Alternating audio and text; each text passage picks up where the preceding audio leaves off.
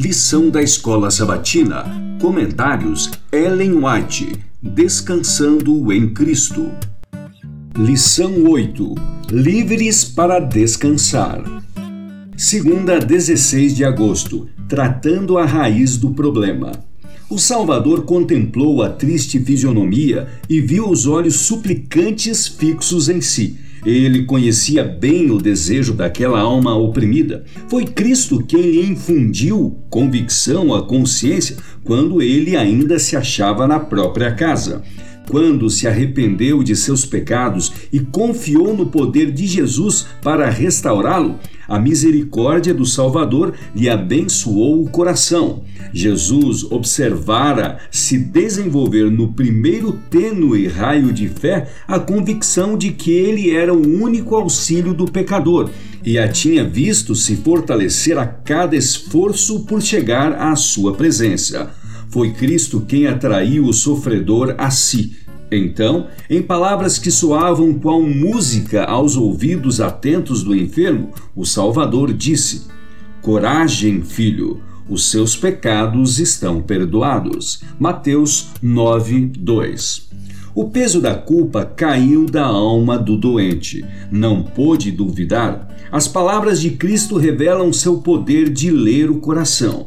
Quem pode negar seu poder de perdoar pecados? A esperança toma lugar do desespero e a alegria do opressivo abatimento. Desaparece o sofrimento físico do homem e todo seu ser se acha transformado.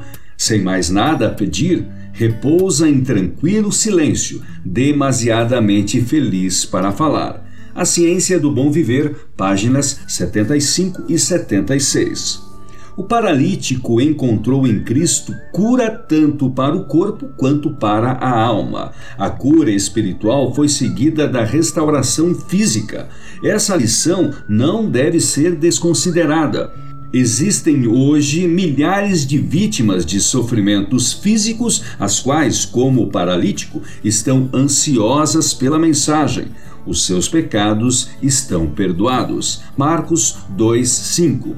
O fardo do pecado, com sua inquietação e desejos insatisfeitos, é o fundamento de suas doenças. Não conseguem encontrar alívio enquanto não vão até o grande médico. A paz que só ele pode dar transmite vigor à mente e saúde ao corpo.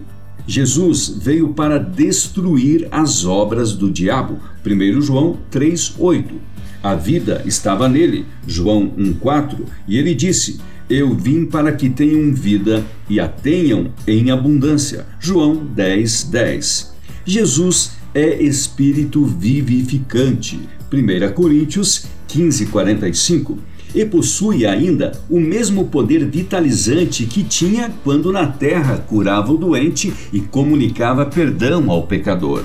Ele perdoa todas as tuas iniquidades, sara todas as tuas enfermidades. Salmo 103:3, o desejado de todas as nações, página 270.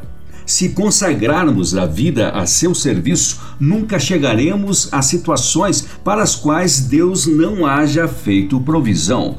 Qualquer que seja nossa situação, temos um guia para nos dirigir o caminho.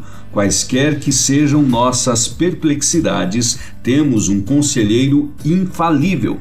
Quaisquer que sejam nossas aflições, privações ou solidão, temos um amigo compassivo. Se em nossa ignorância dermos passos errados, Cristo não nos abandona. Ouviremos sua voz clara e distinta eu sou o caminho e a verdade e a vida. João 14:6. Ele livra os necessitados que pedem socorro e também os aflitos e aqueles que não têm quem os ajude. Salmo 72:12, Parábolas de Jesus, página 173.